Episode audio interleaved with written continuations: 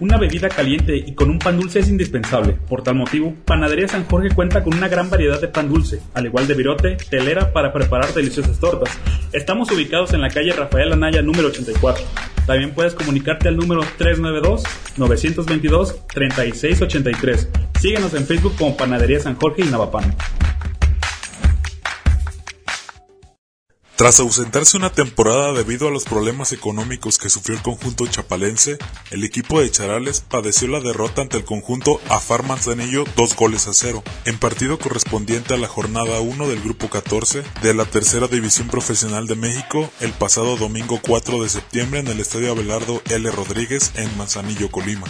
Aunque en el primer tiempo no hubo llegadas importantes por parte de ambos conjuntos, las amonestaciones fueron recurrentes. Dos jugadores fueron pintados de amarillo por parte de los charales de Chapala y solo una amonestación preventiva para el equipo local.